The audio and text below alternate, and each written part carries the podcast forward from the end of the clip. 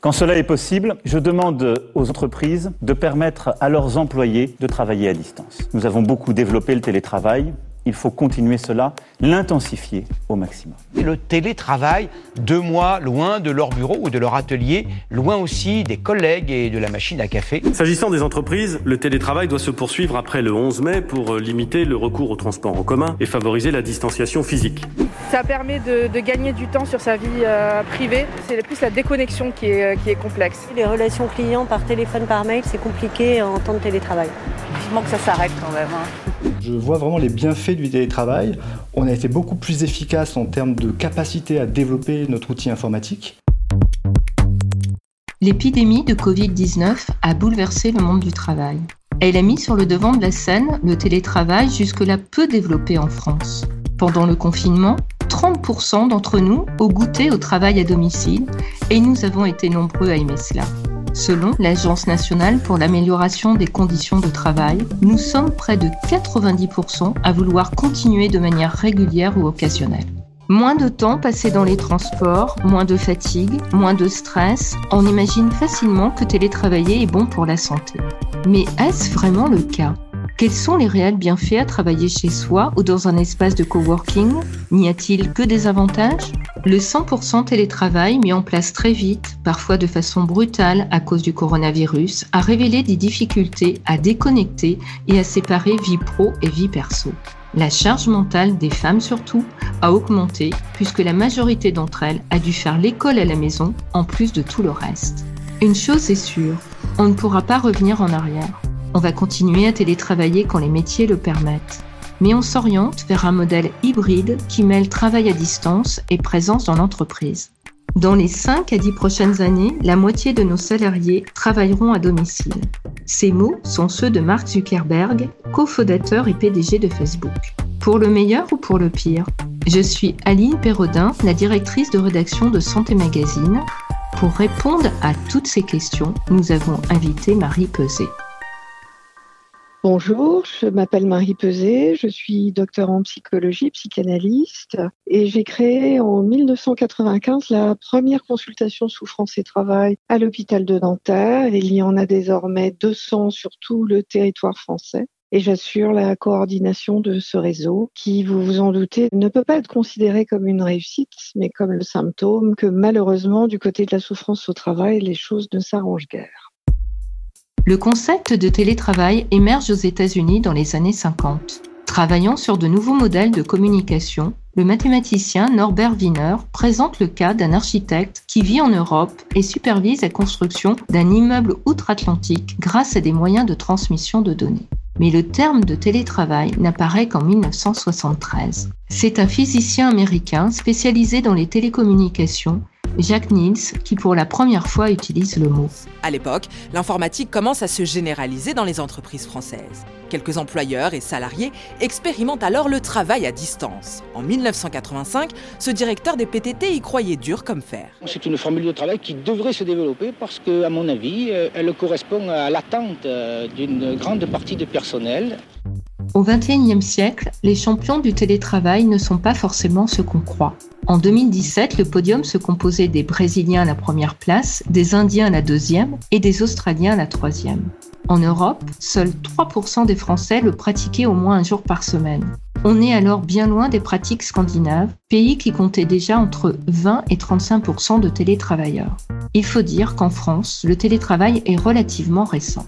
Il n'entre dans le Code du travail qu'en 2012. La loi le définit comme toute forme de travail que l'on aurait pu exécuter dans les locaux de l'employeur, mais que l'on choisit de façon volontaire de faire hors de ces locaux en utilisant les technologies de l'information et de la communication.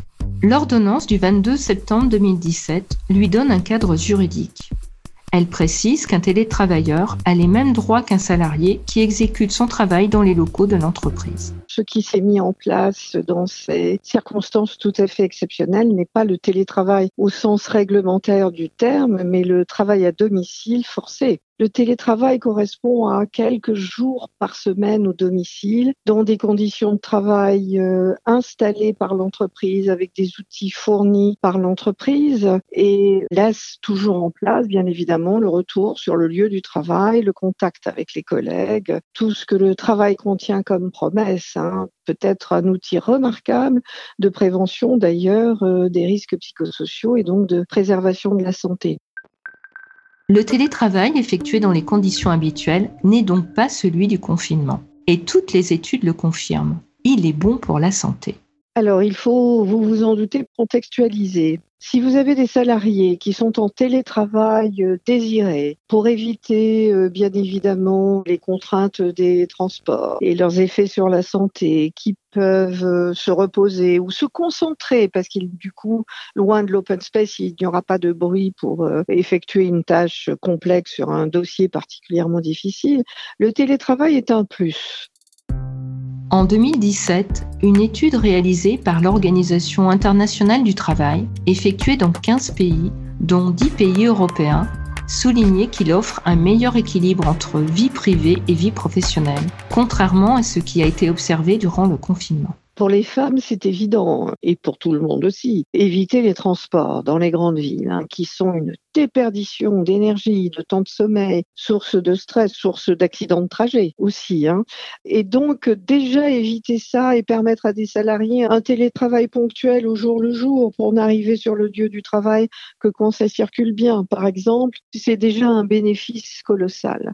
Euh, nous savons dans les tableaux de burn-out à quel point tout ce qui vient se rajouter déjà de toute façon à des objectifs inatteignables, à un présentéisme qui est une, un travers très très français. Hein. Il faut montrer son engagement vis-à-vis de l'entreprise par cette euh, hyper présence très très corporate sur le, le, lieu de travail. Si on peut moduler tout ça, c'est formidable. C'est-à-dire si le salarié peut se concentrer sur son écran, sur sa tâche et boucler un dossier qu'avec les interruptions, il aurait mis trois heures à boucler en une heure, bah forcément il peut tout d'un coup dégager du temps pour faire autre chose.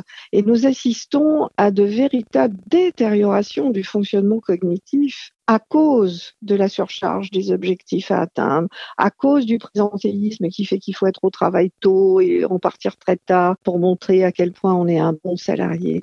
Et donc, bien sûr, un des premiers effets du télétravail bien organisé serait tout simplement l'autorégulation des tâches à accomplir. Ça, pour moi, c'est très positif. Pour peu que le salarié soit laissé autonome dans l'organisation de son travail, qu'il ne soit pas fliqué, j'utilise le mot euh, volontairement, dans sa connexion quasiment à la nanoseconde, on sait si un salarié est devant son écran euh, ou pas, et qu'on ne vienne pas lui surajouter euh, toutes les réunions par Zoom ou, ou autres techniques euh, qui s'éternisent parce que chacun est assis sur, sur son fauteuil.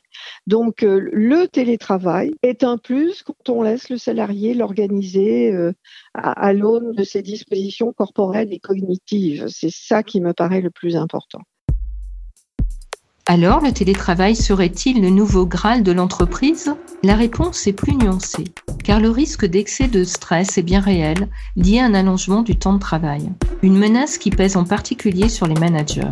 Cette organisation du travail peut parfois générer des risques accrus d'isolement social et d'hyperconnexion, sans compter les éventuels problèmes de dos ou de prise de poids liés à une sédentarité accrue. Le télétravail reste souhaitable, mais j'ai toujours considéré que ce n'était pas la panacée, le télétravail. Vous savez, moi je crois aux liens sociaux. Je pense qu'il est bon aussi de séparer le lieu de travail euh, du lieu personnel, du lieu familial. Donc il y a des avantages au télétravail. Ça n'est pas la solution définitive. Euh, le télétravail sur le long terme, si encore une fois il n'est pas mis en place avec souplesse et s'il ne correspond pas, j'ai envie de dire quasiment au cas par cas, aux besoins véritables du salarié, s'il n'est pas une opportunité supplémentaire d'adapter sa vie personnelle à sa vie professionnelle, le télétravail risque de se rigidifier autant que le travail sur site lui-même.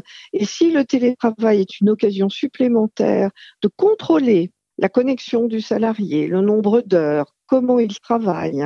Si le salarié sort d'une organisation du travail qui était déjà sous pression, sous tension, harcelogène, il va lui-même, à son domicile, dans le cas du télétravail, s'infliger un, présentéisme sur sa chaise et devant son écran. Il va euh, faire de l'hyperconnexion.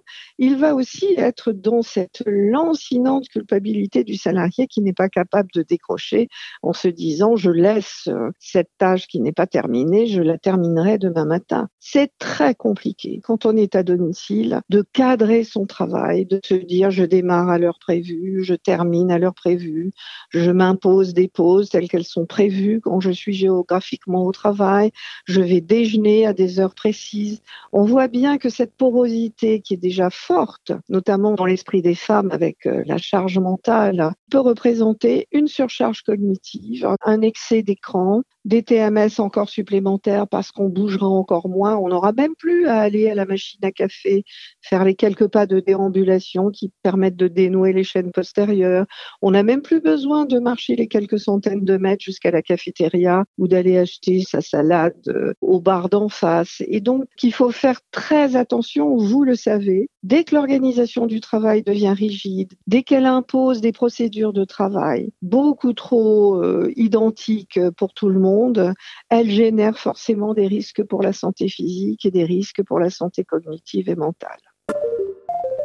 Travailler en tout temps, en tout lieu, d'accord mais pas tout le temps et pas n'importe comment. Je pense qu'on va assister dans les mois qui viennent à des secteurs entiers, euh, probablement professionnels, qui vont privilégier le vrai télétravail correctement mis en place parce qu'on vient de s'apercevoir, alors qu'on était un petit peu frileux, que finalement c'est un plus pour tout le monde et tant mieux pour les salariés qui pourront en bénéficier, notamment au moment des grèves. Si au moment des grèves que nous traversons régulièrement, les salariés avaient pu, comme en décembre, obtenir de rester chez eux au lieu de s'agonir sur les quais de, trains qui n'arrivaient pas ou d'être dans des wagons euh, bondés, euh, on aurait évité beaucoup de fatigue et beaucoup de décompensation, ça c'est certain. Donc tout ce qui va rajouter à une facilité à une souplesse de l'organisation du travail va être un plus. Dans cette affaire, ce qui se perd un petit peu plus, c'est le rapport au corps, c'est le rapport à la subjectivité. La technologie est remarquable, extraordinaire, mais qui vous font perdre le, le contact, le sensoriel, le manuel, l'auditif. Donc il faut faire extrêmement attention à l'utilisation de ces outils euh, pour ne pas qu'ils remplacent euh, ce qu'est la relation humaine qui ne se fait pas sans les corps. Le numérique enlève de la corporéité à l'échange entre les personnes. Et cette corporéité, euh, elle est source d'une richesse de ce que nous appelons la métisse, hein, l'intelligence du réel dans le travail, qui engage le corps, encore une fois, le corps comme source de réception de messages sensoriels et donc comme lieu de diagnostic de la situation de travail. Donc il faut rester très attentif à ne lâcher sur aucune forme possible de style et d'organisation du travail. Et surtout demander aux salariés ce qu'ils en pensent. Très beaucoup de directions est envie quand même de reprendre la main, car sur les salariés, euh, vous savez bien qu'assez euh, malheureusement, euh, ça fait partie des, des travers de la France. Hein particulièrement le manque d'autonomie procédurale qu'on laisse aux salariés. Laissons les salariés organiser leur travail, ça se passera beaucoup mieux, c'est le seul leitmotiv à retenir. Là, la distance euh, avec les collègues commence à, se faire sentir. On se voit tous les jours, mais quelque part, on, on, ne se voit pas. On est tous dans des open space avec beaucoup de monde, beaucoup de bruit. Euh, là, on est quand même au calme. C'est ça qui est vraiment agréable dans le télétravail. Une des choses qui manque le plus de la vie au bureau, c'est vraiment tous des moments un peu off où en fait, euh, on parle d'autre chose que du boulot, mais ça fait partie de la vie pro. Hello. Salut Laura. Ça va? Tous les sondages réalisés à la sortie du confinement ont indiqué que la majorité des salariés souhaitaient retourner au bureau pour voir leurs collègues et sortir de chez eux, mais qu'ils désiraient également continuer à télétravailler un, deux ou trois jours par semaine. Beaucoup d'entreprises ne voulaient d'ailleurs même pas entendre parler du mot télétravail avant euh, le confinement. Or, aujourd'hui, ce télétravail s'est imposé euh, à tous et avec euh, succès. Ils le réclamaient depuis longtemps, simplement ils rencontraient une opposition extrêmement ferme et farouche des directions, des DRH, des chefs d'entreprise qui avaient le fantasme qu'ils allaient perdre la main sur le contrôle du travail et donc sur la productivité. Là, je pense que les Français, dans leur ensemble, viennent de démontrer à quel point ils sont responsables parce qu'ils ont fourni une masse de travail, ils se sont adaptés à des conditions tout à fait euh, peu réglementaires, ils ont bricolé des, des bureaux chez eux, ils ont fait le maximum pour que leur entreprise vive, perdure. Donc il faut faire confiance à ces salariés. Ils viennent de démontrer à quel point ils étaient capables, dans des circonstances terribles, alors que peut-être certains d'entre eux avaient un membre de la famille atteint ou venaient de perdre quelqu'un. J'ai des dizaines d'exemples et d'anecdotes euh, à vous donner de gens qui ont traversé des situations difficiles et qui ont continué à assurer le travail parce qu'il fallait que ça tourne. Donc je voudrais qu'au moins une des leçons qui sortent de cette expérience, ce soit qu'on peut faire confiance aux salariés et qu'il faut continuer à lui demander euh, comment est-ce que vous avez envie de travailler, quel est le, meilleur rythme pour vous? On, voit bien comment, quand on laisse euh, un salarié jongler avec tous les dispositifs réglementaires, puisque c'est ça l'enjeu, eh ben, il a quand même euh, une conscience professionnelle chevillée au corps et au lieu mais je pense que bien évidemment, le travail, le lieu du travail étant un lieu de rapport de pouvoir, et c'est pas pour rien qu'il est tellement légiféré, c'est parce qu'il est le lieu de rapport de pouvoir. Et d'ailleurs, dans le code du travail, le salarié est appelé la partie faible, ça n'est pas pour rien. Eh bien, il faut que les acteurs de l'entreprise qui sont dédiés à la protection de la santé, anciens CHSCT, nouveaux CSE, délégués du personnel, DRH, services de santé au travail qu'il faut renforcer, tous les acteurs qui sont là pour euh, s'occuper de cette affaire doivent se réunir et prendre les meilleures décisions possibles en concertation et si possible avec le plus de souplesse possible. Encore une fois, si le salarié peut avoir le choix dans plusieurs modalités de travail, ça lui permettra d'adapter sa vie personnelle à sa vie euh, professionnelle. Et on sait que dans notre pays où malheureusement le travail est encore organisé au masculin neutre, c'est-à-dire qu'on voit bien que notre organisation du travail, elle est encore faite pour des hommes. Autrefois, débarrassés des tâches domestiques par des femmes à la maison. Mais il se trouve que nous sommes le pays où les femmes travaillent le plus et donc nous sommes dans un énorme paradoxe parce qu'une femme qui veut quitter le travail à 17h30 s'entend dire tu prends ton après-midi euh, aujourd'hui? Et donc, on voit comment ce présentéisme est encore extrêmement contaminant dans toutes les réflexions et a été, à mon avis, le levier d'opposition euh, massive au télétravail. Il faut être là pour montrer qu'on est engagé dans le travail. Voilà. Et donc c'est ça que peut-être le travail forcé à domicile au cours de cette pandémie vient d'ébranler un tout petit peu cette illusion que le présentéisme est le garant de l'engagement du salarié euh, vis-à-vis de l'entreprise. Les salariés viennent de démontrer qu'ils n'ont pas besoin d'être sur place pour être engagés dans, leur travail. Voilà. Et ben il faut, il faudra que les acteurs de l'entreprise rappellent ça sans arrêt pour qu'il n'y ait pas de retour au monde d'avant. Revenir au monde d'avant la Covid-19, de nombreux salariés ne le souhaitent pas. Une enquête conduite par l'ESSEC Business School au mois de mai 2020 révèle que 58% des salariés qui travaillent en open space estiment que ce type d'aménagement de bureau ne leur convient plus. Pour eux, peut-être plus encore que pour les autres salariés, le télétravail représente une source supplémentaire de bien-être. Écoutez, ça me paraît évident. Le sondage vous donne euh, la réponse. Bien évidemment, quand on peut être dans un espace euh, où personne ne vient vous déranger, où vous pouvez vous concentrer sur vos tâches de travail, vous exécutez votre travail beaucoup plus vite et avec une bien meilleure concentration que quand vous êtes sans cesse interrompu par le bruit des autres salariés, par leur regard sur vous, parce que les open space ont aussi été mis en place pour que chacun se surveille et que donc on s'auto-surveille.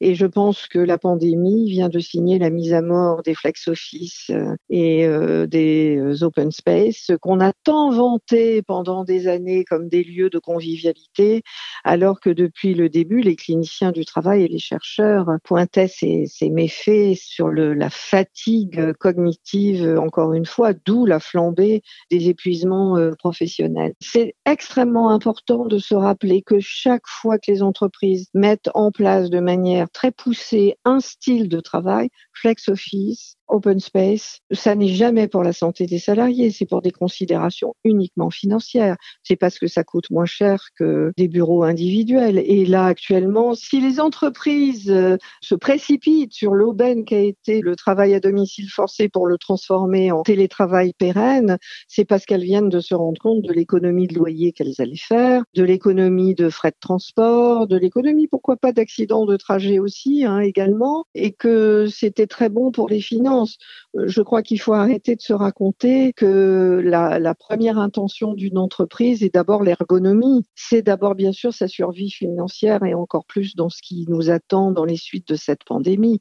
Qu'après, fort heureusement, le cadrage légal, l'obligation de sécurité, de protection de la santé physique et mentale, et puis euh, de tout de même des chefs d'entreprise soucieux de la santé de leurs salariés viennent nuancer ce que je suis en train de vous dire et, et permettent un équilibre tant mieux.